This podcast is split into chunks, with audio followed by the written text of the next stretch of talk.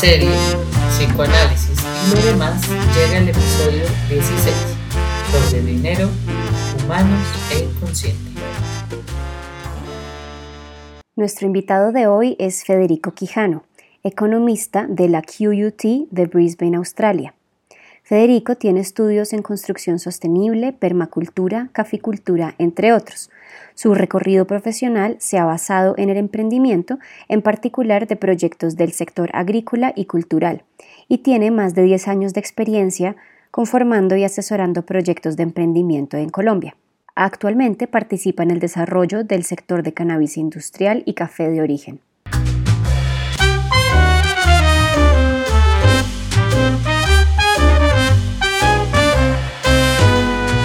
Psicoanálisis de Cobre, un podcast donde usamos las ideas psicoanalíticas para pensar la vida cotidiana y el mundo interno. Bueno, Federico, bienvenido primero que todo. Y pues nada, te propongo que entremos en materia. Yo quería arrancar haciéndote una pregunta absolutamente elemental y es, tiene que ver con la noción popular que se tiene de economía. Creo que la no noción, o sea, yo particularmente puedo decir con tranquilidad que no tengo muy claro exactamente qué es la economía y creo que la gente es lo mismo. Eh, ¿Eso para qué sirve? Claro, ¿cómo estás Julio? Buenas noches. Un saludo a ti, María José. Eh, gracias por la invitación. Chévere ver qué, qué, podemos encontrar en común entre la economía y, y el psicoanálisis. Algo muy, muy nuevo para mí. Para responder a tu pregunta, yo creo que la, economía puede ser un poco confusa de entender, inclusive para los que la hemos estudiado, porque, porque es algo amplio que abarca muchas, muchas cosas. Y, muchas veces se asocia también al tema de las matemáticas, como decías, a la plata, a las finanzas. Y muchas veces eso despierta en, en la gente pues, reacciones de, desde muchos lados. Entonces, un poco de misterio, ¿no? de intriga también mucho lo que se habla del sector financiero, de, de, las bolsas, de la especulación. Entonces se presta para muchas cosas. A eso obedece tanta, de pronto tanta confusión y tantas preguntas y, y, bueno, y lo interesante de pensarla. Para ti, ¿qué sería, Federico? Para ti, ¿qué es la economía? Eh, y si con Julio cuando estábamos preparando esta, esta entrevista pensábamos, hay gente que estudia finanzas y otra gente que estudia economía. Hay una diferencia ahí. Y, y para ti, ¿cómo ha sido, que, bueno, que estudiaste y cómo ha sido ese camino? Claro, yo creo que un, un, algo fundamental en la economía es que la economía se enseña dentro de las ciencias humanas. Muchas veces se habla de que está en, ese, en, esa frontera entre las ciencias exactas, como, como lo ves el enfoque en las finanzas, que es un análisis eh, más matemático, donde uno puede de pronto tener más certezas, a, al el otro ámbito de aplicación de la economía, donde estamos mirando ya son más temas de comportamiento, de toma de decisiones, que involucran ya personas y, y cosas más difíciles de medir, menos predecibles. Entonces la economía eh, digamos que pensando un poco en los, en los inicios y, y sin tampoco ser un experto, digamos, pero, pero para tener un entendimiento general, la economía viene de, de, la filosofía moral y de preguntas muy fundamentales como, por ejemplo, ¿cuál es la naturaleza humana? ¿Se necesita o no tener un contrato social para, para vivir en mejores condiciones? Eh, y a partir de eso, ¿cómo nos organizamos? Ese es el, el ámbito de estudio de la economía cómo estamos organizados entre grupos. Eh, y entonces ahí podemos entrar a mirar lo político y lo productivo, que son distintas esferas de, la economía. Cómo nos organizamos para producir, para comercializar, bajo qué reglas eh, de juego se organizan esas cosas en las distintas sociedades. Y esa discusión tan amplia y tan profunda y tan, y tan, tan larga eh, de, cómo organizarnos, ¿no? ¿Cuál es la mejor forma de organizarnos en sociedad? Dentro de lo que tú has podido ver desde las reflexiones de la universidad y lo que haces tú actualmente, ¿qué tanto se tienen en cuenta las emociones o la vida emocional dentro de esas relaciones que nos acabas de comentar del comportamiento, las decisiones?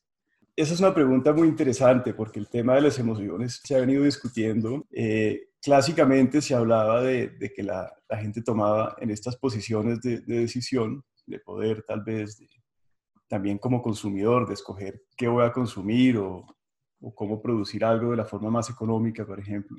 Esas decisiones eh, eran tomadas por alguien haciendo un análisis racional, que inclusive a veces se llamaba el homo, homo economicus, pero con el tiempo se ha venido tumbando ese tema y ahorita hay una, una rama muy interesante que es la economía comportamental, que está eh, tumbando esa, esa primera creencia y demostrando que somos seres irracionales, que realmente estamos, eh, estamos dominados por la emoción y somos muy impulsivos en las tomas de decisiones.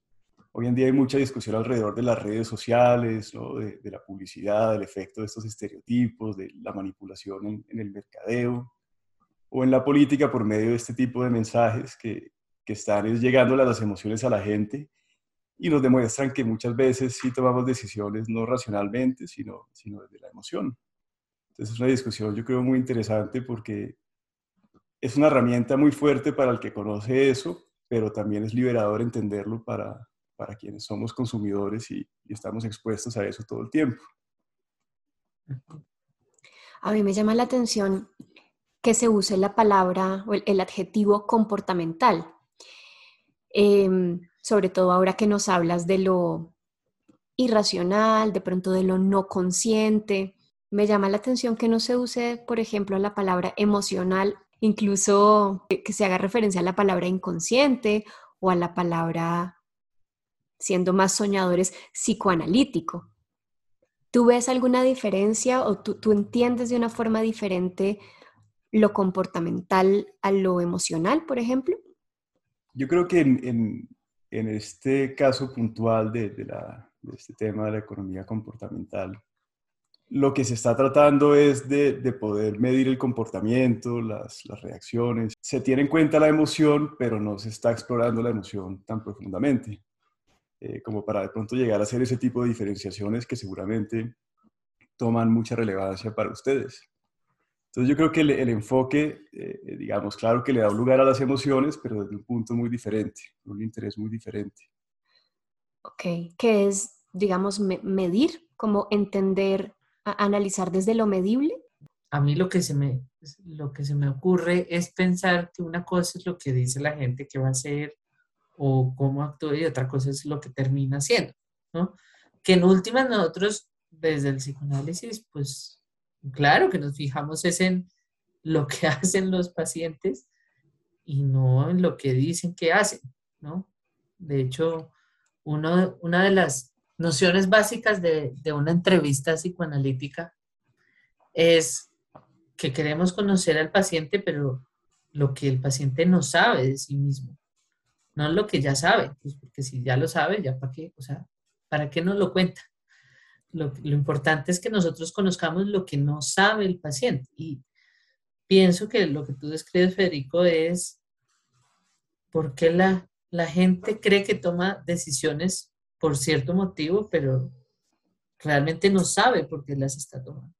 De acuerdo, yo creo que ahora, ahora que te escucho hablar, eh, veo un paralelo muy claro con un ejemplo de, de esta teoría de la economía comportamental, donde cogen el mismo pastel, un pastel de chocolate, y le, ponen un precio, a uno es exactamente el mismo producto. Uno dicen que vale 10 mil pesos, el otro 80 mil pesos. Y se lo muestran a la gente y le preguntan, ¿a usted cuál le parece que es más rico entre esos dos ponqués? Y la gente por lo general va a decir que el más costoso es más rico eh, sin saber que es el mismo producto, solamente porque hay una estrategia de precio que le está generando una percepción de valor que es interesante pensar por qué. Ya puede ser porque el sentimiento de pertenencia a un grupo que, que tiene acceso a eso, porque simplemente lo asocia a mayor calidad por mayor precio. Entonces, de alguna forma también es entender el comportamiento y las motivaciones.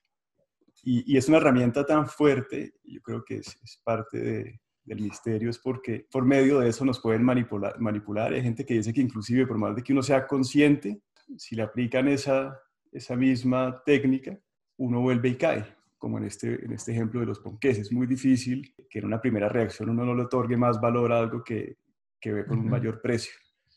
en este ejemplo. Entonces es descubrir también, de pronto, más allá de lo que la gente es, consciente, eh, eso que los motiva. Y en eso encuentro un paralelo interesante. Ahora que hablas de lo costoso, el psicoanálisis o entrar a, psicoanálisis, a una, terapia psicoanalítica, muchas veces es pensado, concebido como algo costoso, es un proceso costoso. ¿Qué será lo que entendemos por costoso? Y si será que, obviamente estos son hipótesis, pero funcionaría el ejemplo del pastel acá o más bien lo contrario, como no, yo eso tan costoso no. Y, y porque si fuese así, lo costoso entonces no aplica para la salud mental, ¿no? ¿Qué piensas de eso? Claro, creo que es interesante. El, el, tema de que sea costoso creo que lo hace atractivo. Eh, pero en el caso, por ejemplo, del psicoanálisis, yo entiendo que los, en, los seguros médicos, por ejemplo, no está cubierto. Y muy poca gente, si uno mira, por ejemplo, el nivel salarial y, y, y el poder de gasto de, de, una sociedad como la colombiana, muy poca gente puede tener disponible eh, de pronto 100 mil pesos para, para, pagar una sesión independiente. Y de eso hace que, que, haya una barrera de entrada para mucha gente en, la estructura de, de, costos, digamos, dentro de esas dinámicas sociales y económicas.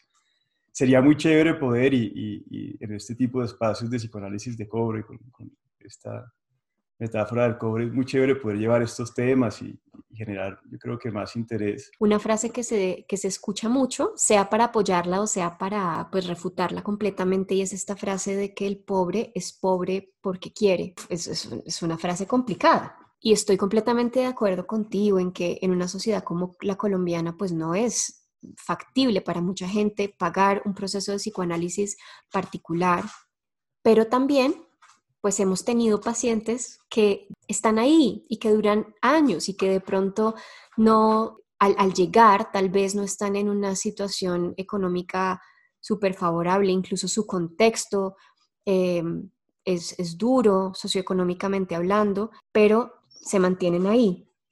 Y hay algo, una pregunta que también surge de ahí que, que tenemos con Julio y es que muchas personas, por ejemplo, a partir de empezar un proceso terapéutico o analítico, es común que empiecen a, ganar más plata, a, recibir un mejor sueldo, a partir también de tomar otro tipo de decisiones, no que sea pues la norma, pero sí es común que eso pase.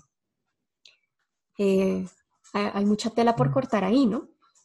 Claro, yo creo que hay mucha tela y, también tengo que reconocer que yo hablo desde un poco desde la ignorancia porque no conozco muy bien eh, tampoco eh, cómo funcionan los consultorios psicoanalíticos o tampoco tengo suficiente información como para para tener un entendimiento real. Pero en términos generales, eh, por ejemplo, uno podría ampliar esa discusión y decir por qué un sistema de salud no lo incluye, para que sea más asequible, para que la condición no sea que la gente de pronto necesite más ingresos para acceder, sino que haya un sistema médico que apoye eso como con, tantas cosas. Eso, es, eso también es una, una, discusión que se podría llamar una discusión económica, ¿no? Y uno puede ver como muchas veces, por ejemplo, el impacto del buen ambiente cultural en las empresas, en las organizaciones, mejora la productividad y la calidad de vida de la gente. En teoría, la economía está buscando, o, bueno, el progreso económico habla de mejorar las condiciones de vida, la calidad de vida de la gente. Y por eso cabría dentro de eso, entonces, no, no solo limitarse como a pensar quién puede pagarlo de su bolsillo con, lo que gana, sino también a un nivel más amplio como sociedad, cómo podríamos eh, incluirlo dentro del sistema de seguros médicos para facilitar ese acceso porque el psicoanálisis está excluido explícitamente como un tratamiento cubrible por un sistema de salud. ¿no? Y Freud, de hecho, cuando menciona la expresión psicoanálisis de cobre, estaba hablando de que habría que llevar algo psicoanalítico a las más. En Alemania hay muchos estudios que han soportado que el psicoanálisis a largo plazo resulta económicamente más conveniente para los sistemas de salud. Y hay pólizas en Alemania que sí cubren el psicoanálisis, porque han visto que a largo plazo, en unos pacientes que, eh, digamos, depresiones recurrentes, que implica para un sistema de salud costos de hospitalización, costos de medicamentos infinitos, eh, han encontrado que psicoanálisis de largo plazo resulta más barato pagarle a un psicoanalista que pagarle a todo un entorno hospitalario, por supuesto. Pero claro, eso es un sistema de salud que está pensando como en general pienso yo como sociedad a largo plazo. Que es muy difícil eh, con, con, la mentalidad cortoplacista o, el afán por resultados o por demostrar resultados en el corto plazo. Eh, y muchas veces se dificulta medirlo por eso. Muy interesante lo que dices de Alemania, porque en, sentidos, en un sentido económico, si como sociedad hiciéramos una inversión en eso y viéramos un retorno superior, eh, en términos muy básicos, sería el camino que hay que seguir. Y obviamente hay un espacio para esta discusión y para buscar esos mecanismos de, de sustentar ese impacto que puede tener, como, como esto que se ha hecho en Alemania, pero se requiere una mirada a largo plazo que ojalá, ojalá se pueda promover. Sí, yo, yo creo que también, o sea, está como el tema de dinero atravesado, pero también el tema de, de tiempo. Freud criticaba mucho la lógica norteamericana, sobre todo por el tema del tiempo, que todo tiene que ser, podríamos decirlo, de afán. ¿no? Y hay unos enfoques de la psicología, pues que uno escucha en las supervisiones de terapeutas, es como, hice esto, bien, ¿y por qué no lo hizo en menos sesiones? ¿Por qué, sí? ¿Por qué se demoró? ¿Por qué estudiantes que lo regañan porque dejó hablar a la paciente y no le preguntó la información que requería para hacer la intervención. La paciente quería hablar, expresarse, pero eso sale de esta lógica, ¿no? Eh, es como haga empatía en una sesión o haga empatía en... Y eso, pues obviamente que corta todo el, el, ánimo psicoanalítico que, que requiere tiempo.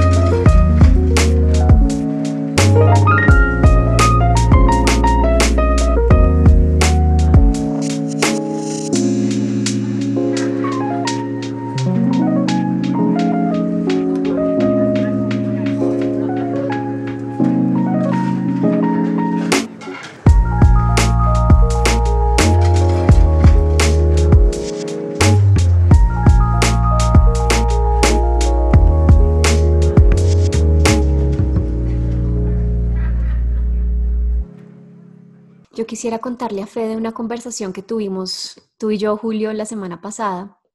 Hay un argumento que se, que se usa, que, que de hecho algunos terapeutas y analistas ponen sobre la mesa en una primera entrevista, por ejemplo, con un posible paciente, y eh, le dicen, bueno, listo, vamos a empezar a trabajar con, con tanto, por tanto, pues los honorarios van a ser tanto. Em, y en la medida en que usted vaya estando mejor, va a poder pagar más. Un poco como bajo esta lógica de, em, pues en la medida en que esté mejor, tomará mejores decisiones, entre comillas, mejores. Eh, seguramente podrá acceder a un mejor trabajo, nuevamente, entre comillas, mejor, y le pagarán más.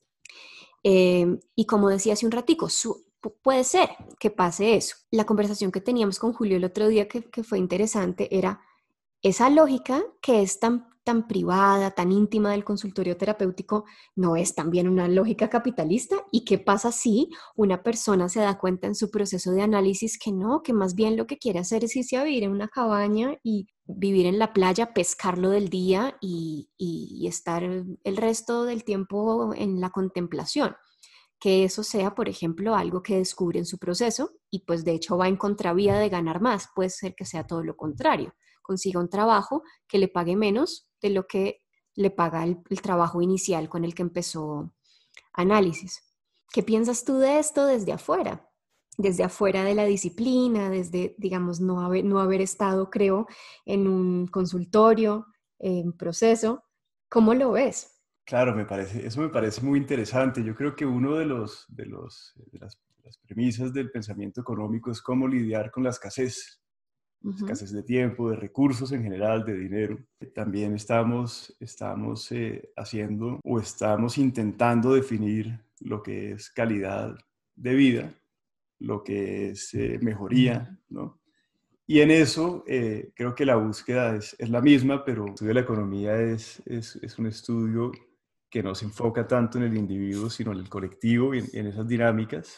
¿Podría uno decirse que, que la economía estudia cómo vive mejor una persona o cómo vive mejor una sociedad? Sí, la economía busca, busca definir el progreso y, y de, de, alguna forma lo que ha hecho es, es, que ha tratado de definirlo por medio del el estándar de calidad de vida. Esa discusión es muy interesante porque la premisa dominante, seguramente durante el siglo XX otras épocas eh, se podrá haber asemejado, fue que entre más riqueza material iba a ser mejor la calidad de vida. Y eso se empieza a ver reflejado, por poner algunos ejemplos, por ejemplo, en la casa con el desarrollo de los electrodomésticos, eh, todo el tiempo que liberó eso de las manos de la gente, eh, también los supermercados, todo este tipo de cosas que, que, tuvieron un impacto en la vida de la gente muy claro, muy evidente. También, eh, bueno, los avances tecnológicos, en fin, todo este desarrollo económico que se podría medir en, en cantidad de productos y servicios, la medida que se utiliza hoy en día el Producto Interno Bruto. Es una, un intento por, por, eh, por dimensionar el tamaño de una economía, que esa economía, ese tamaño, ese bienestar que genera se distribuye entre sus ciudadanos. Entonces, una medida muy general es decir, si esta sociedad tiene esta riqueza, cómo está distribuida y qué calidad de vida le otorga a su gente. Y, eh, y esa premisa es cierta hasta un punto y, hay una discusión muy interesante, algunos estudios en donde apuntan a que la calidad de vida de la gente sí mejora significativamente cuando, cuando por ejemplo, su bienestar material aumenta y, y, está en una condición de pobreza o de miseria, donde no tiene lo, lo, que nosotros llamamos las necesidades básicas cubiertas, el techo, la alimentación. Clásicamente, no, de pronto a veces no se podían tener en cuenta las relaciones humanas o ese tipo de, de aspectos que son tan importantes. Hoy en día que entra dentro de la misma discusión. Eh, lo, lo, interesante de eso es que se, se ha venido demostrando que la calidad de vida sí mejora significativamente hasta un nivel de riqueza. Pero desde ese nivel de riqueza, donde estas necesidades básicas ya están cubiertas, de ahí en adelante no. Y, y, digamos que usando un cliché, pues por eso es que uno ve muchos millonarios tristes o con unas vidas miserables, con una, acumulación material que, eh, según esa premisa, debería darles una calidad de vida muy buena. Y uno ve que, que cargan con unas cosas muy complicadas y muchas veces no tienen eh, una vida equilibrada o, o, uno alcanza a percibir que hay algo que falta. Entonces es muy interesante ver cómo esa, eh, eso que hemos perseguido eh, mediante ese crecimiento económico no necesariamente genera mejores condiciones de vida. Y, y, ese es un debate, yo creo, muy contemporáneo de, de, una generación que también ya no solo piensa en producir, sino en el estilo de vida y, y genera todo este ruido en, en el ambiente laboral y, y, entre las generaciones. Me gustaría preguntarte eso, cómo, influye en tu vida profesional? O sea, ¿cómo, ¿qué protagonismo tiene la economía y sus reflexiones en lo que tú haces? Me gustaría que nos contaras sobre tu recorrido profesional.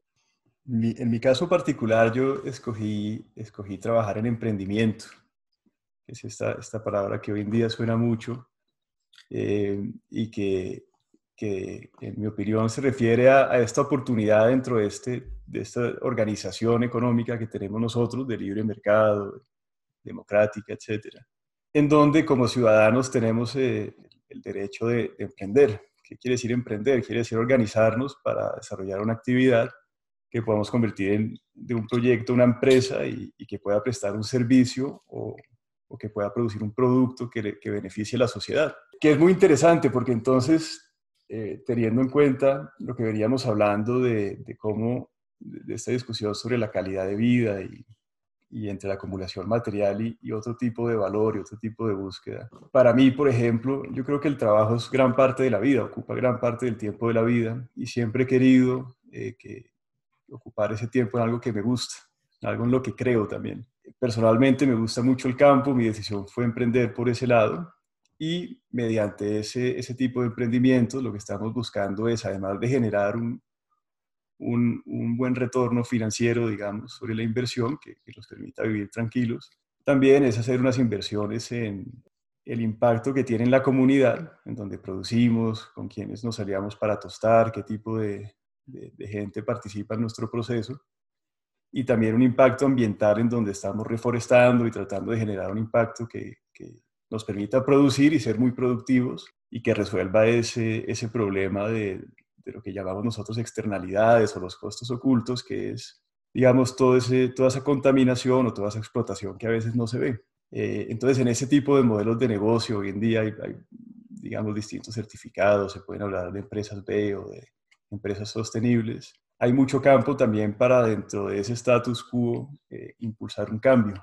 Y mi, mi, propósito personal ha sido montar estos proyectos de agro y tratar de generar un, digamos, de apoyar esa transformación de la industria a una actividad sostenible y, tener una idea de generar valor no solamente en lo financiero y, no solo generar plata, sino generar otro tipo de valor para la comunidad y el medio ambiente. Eso me parece que, que es muy importante que se complemente y, y bueno, hacemos parte de, de, eso. Entonces, laboralmente, la economía a mí siento que me, me ha ayudado a entender eh, en dónde estamos parados, cuáles son las, las posibilidades y, sobre todo cómo llevar todas estas ideas a la práctica. Porque uno cuando ya pasa a la práctica tiene que trabajar con el Estado, con los distintos actores, tiene que seguir un formalismo, por un lado, y por otro lado tiene que crear equipo, montar los cultivos, los procesos, la transformación, abrir el mercado. Entonces es, es fascinante porque le permite a uno estar en muchos lados, aprender de muchas cosas se vuelve un, un, generalista, que, que, en mi caso es algo que me gusta, y también la independencia que da el emprendimiento. Entonces es un conocimiento que de alguna forma siento que le da a uno muchas herramientas para desenvolverse en, en, en la sociedad, digamos, en términos generales. Igual la economía tiene, un, como decíamos, un ámbito de aplicación muy amplio y el emprendimiento es, es, es un capítulo. Cuéntanos cómo entran las emociones, e, el mundo emocional y en particular, si si fuese el caso, el componente inconsciente de las emociones, de la vida emocional en, tu trabajo y en, tu, e, en ti como trabajador. Cuando uno mira las, las motivaciones, el inconsciente tiene mucho que ver. Por ejemplo, en el emprendimiento hay que pensar mucho a largo plazo y hay que estar dispuesto a hacer inversiones y, y a trabajar muy fuertemente para algo que potencialmente puede funcionar o no. Muchas veces no, la mayoría de las veces no. Entonces, eh, digamos, emocionalmente sé que es una montaña rusa, sé que tiene retos y, es muy importante uno encontrar, yo creo que la, confianza y, sobre todo encontrar la, convicción de lo que, lo que uno está haciendo, lo que quiere hacer. Entonces, ser persistente y seguir y estar dispuesto a que las cosas no funcionen y a, improvisar. Eso que tú, ese esfuerzo que tú comentas es un esfuerzo de nuestra generación, pienso yo. Ahorita cuando hablabas del emprendimiento como un concepto nuevo, viendo la generación de nuestros padres, de nuestros abuelos, pienso yo que había una lógica de que el individuo no buscaba abrirse su camino, encontrar su lugar, sino que eh, la sociedad te tenía ese lugar.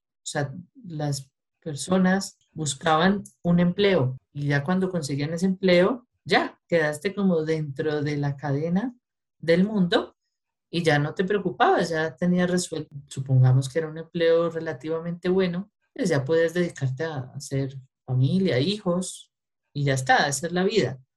No tiene mucho misterio, ¿no? Y, y creo que nuestra generación, al contrario, eso ya, algo de eso ya no aplica las, las personas no nos sentimos cómodas en el lugar en el que nos puso la vida, sino que queremos crear nuestro espacio, nuestro lugar. Y de hecho, creo que el psicoanálisis sirve para eso, para abrirse camino, un camino propio en el mundo, para hacer, Freud lo diría como consumar su propio ser, no el ser que te pusieron.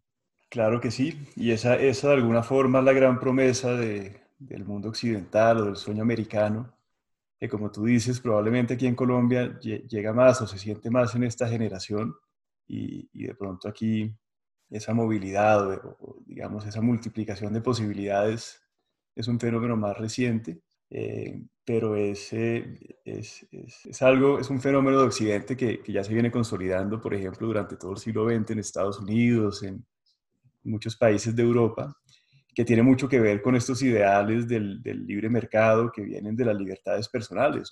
También de, esta emancipación y esta proclamación de derechos.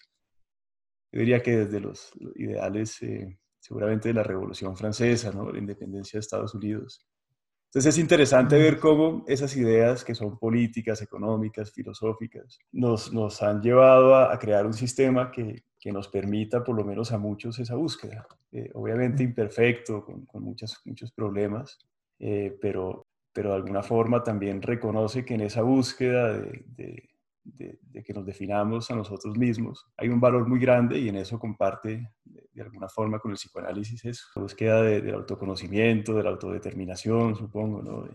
de, lo que implica construir. Mm. Y el costo de eso sería la ansiedad, la angustia, Sí, y, muchas veces, eh, por ejemplo, pensando en el estrés, eh, también muchas veces una motivación, ¿no? Algo que lo mueve a uno. Puede ser contraproducente, ¿no? Pero digamos que a veces puede ser también un impulso. Pensemos todos aquí, cómo la economía podría nutrirse del psicoanálisis y también que de la economía podría, nutrirnos a nosotros en nuestras prácticas cotidianas no solamente en la práctica, sino también en la teoría, en la técnica. ¿Qué, creen ustedes?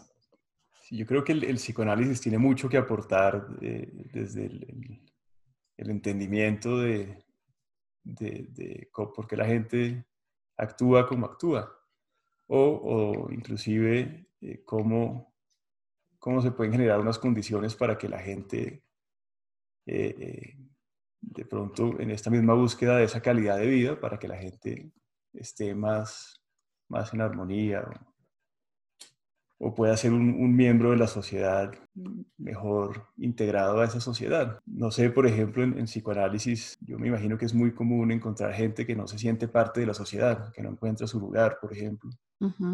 Entonces, si nos ayudara el, el psicoanálisis a entender eso de pronto desde la economía, desde distintos enfoques, se podría eh, con ese entendimiento buscar la forma de, crear condiciones o de generar políticas. El título de un libro de Eric Fromm, que es El miedo a la libertad, pues que teoría psicoanalítica más desde la reflexión de las ciencias humanas. Sí pienso que lo que uno encuentra es que muchas veces para los pacientes el, mundo, este mundo tan libre, en teoría libre, como de muchas posibilidades, también es un mundo aplastante que hace pensar que no voy a ser capaz y y tal vez lo que María José describía ahora, un paciente en análisis puede tener más dinero, puede pensar mejor esas fantasías de que no es capaz en ese mundo o que no es, que no está, no es adecuado para ese mundo. Y al contrario, abrirse camino, su propio camino. Yo no sé si esa es la reflexión de de cómo el psicoanálisis le sirve a la economía o cómo la economía le sirve al psicoanálisis. Eh, de pronto es como un diálogo y una discusión permanente. O sea, creo que lo económico está en nuestro consultorio cotidianamente y el inconsciente está en todas las decisiones económicas luego necesario pero salen preguntas interesantes y, creo que en el fondo sí están lidiando con, como tú dices, con cosas eh, de la existencia inevitables. Bueno, lo psicoanalítico es muy individual, ¿no? No generalizable es la búsqueda precisamente como de lo, de lo particular y que la, la, economía, digamos que sí le apunta a una comprensión mucho más social, comunitaria. Entonces creo que ahí valdría la pena como igual hacer una diferencia, por ejemplo, en los aportes, ¿no? Y que tal vez por eso entonces se, se habla de algo más comportamental, que es como algo más general, porque no es, no es una conclusión generalizable para masas. Esa es una diferenciación clara que, que estoy de acuerdo con que podríamos dibujar y nos sirve para entender las diferencias y, seguir eh, nutriendo esta discusión. Bueno, Federico, muchísimas gracias por tu tiempo. Eh, sin duda son reflexiones que estamos empezando hoy. Eh, esperemos que se procesen, se metabolicen y te volvemos a invitar a ver qué en, en un futuro para ver qué, qué sigue pasando. Muchas gracias a ustedes por la invitación. No, gracias. Gracias a todos. Muy, muy chévere esta conversación.